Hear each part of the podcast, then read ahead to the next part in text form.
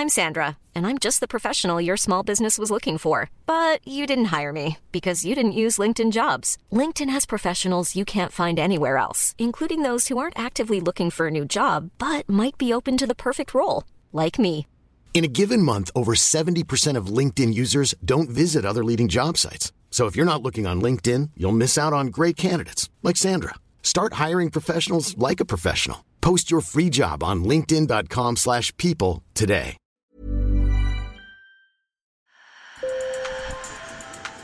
Bonjour. Hello. Hola. Marhaba bikoum. Sur le fil, Le podcast d'actu de l'AFP. des nouvelles choisies pour vous sur notre fil info. La justice ordonne au gouvernement français d'en faire plus pour le climat. Saisi par la commune de Grande-Sainte, le Conseil d'État donne raison à cette ville du Nord proche de Calais qui s'estime menacée par la montée du niveau de la mer. La plus haute juridiction administrative française exige que le pays prenne des mesures dans les 9 mois.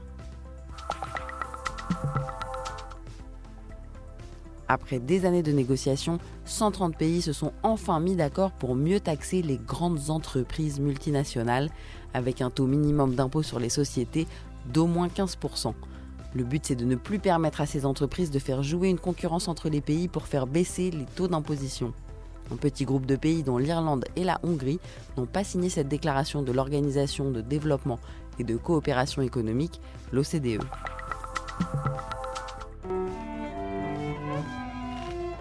Ça, c'est un orchestre de chambre qui joue devant un parterre très attentif de vaches.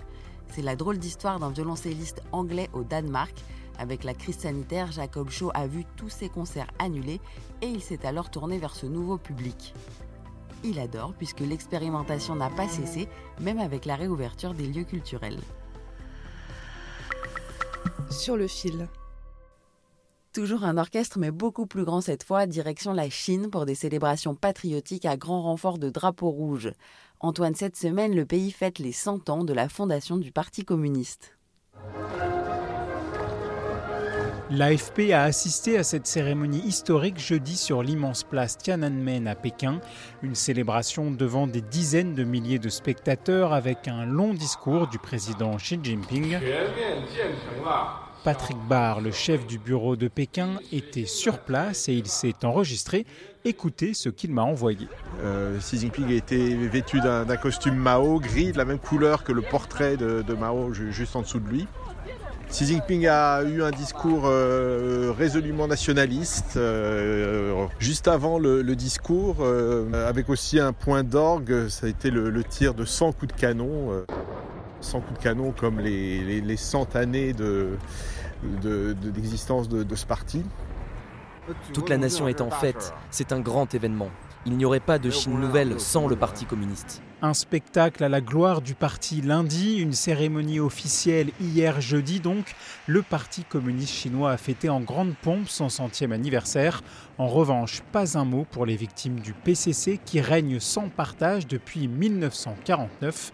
Patrick m'explique que le régime chinois aime beaucoup les anniversaires. Il faut pas oublier que c'est un, régime qui n'a pas de légitimité démocratique. Donc sa, seule légitimité, c'est euh, la légitimité historique en disant euh, on est les seuls à pouvoir gouverner la Chine. Euh, mais une légitimité historique évidemment qui gomme tous les aspects dramatiques qui, ont été liés à, à 70 ans de gouvernement par ce parti. Quels sont-ils? Le grand bond en avant euh, qui a fait des, dizaines de millions de morts euh, avec une famine euh, dramatique. La, la révolution culturelle qui a, qui a suivi, ça a été dix ans de violence politique. Et puis plus près de nous, bien sûr, le, le massacre de Tiananmen en 1989. Il y a eu à peu près sept semaines de, de manifestations sur la place Tiananmen, qui est l'immense place au cœur de Pékin. Et euh, ça s'est très mal terminé puisque le, le pouvoir communiste a envoyé les chars contre, le, contre les étudiants. Donc tout ça, ce sont des, des sujets tabous en Chine. On n'en parle pas quand on célèbre les 100 ans du parti au pouvoir. Converti au capitalisme, le régime communiste chinois est parvenu à sortir le pays de la misère. Il est arrivé à convaincre une grande partie de sa population qu'il euh, est le seul à pouvoir diriger le pays. Euh, Il y, a- une chanson révolutionnaire assez, assez classique qui dit euh, sans, le Parti communiste, il n'y a pas de Chine nouvelle. Ben, ça, c'est une chanson qu'on entend à nouveau euh, fréquemment à la télévision euh, ces, derniers temps. C'est un peu l'idée selon laquelle euh, si la Chine n'a pas un pouvoir fort, centralisé, autoritaire, tout, partira de travers. Et donc, je dirais que beaucoup de gens en sont convaincus. Et ça s'accompagne évidemment d'une croissance économique phénoménale depuis 40 ans qui, qui a évidemment sorti le pays de la misère, qui en a fait la deuxième puissance économique mondiale aujourd'hui.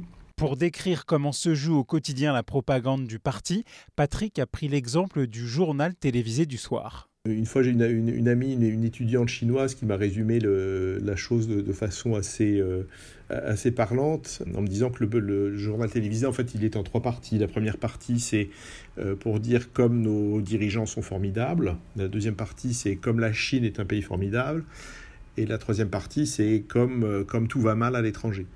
Et, euh, en fait, c'est un assez bon résumé. Le, journal télévisé du soir, en, gros, il n'y en a que pour Xi Jinping, euh, à tel point que le président chinois n'a même pas besoin de parler. Et souvent, on le voit simplement quelque part, il est applaudi par, par des foules. C'est une propagande absolument absolument incessante. Euh, et il y a, y a, on n'entend qu'une seule voix. on n'entend pas du tout de voix discordante en Chine puisque euh, puisqu'il n'y a pas d'opposition politique.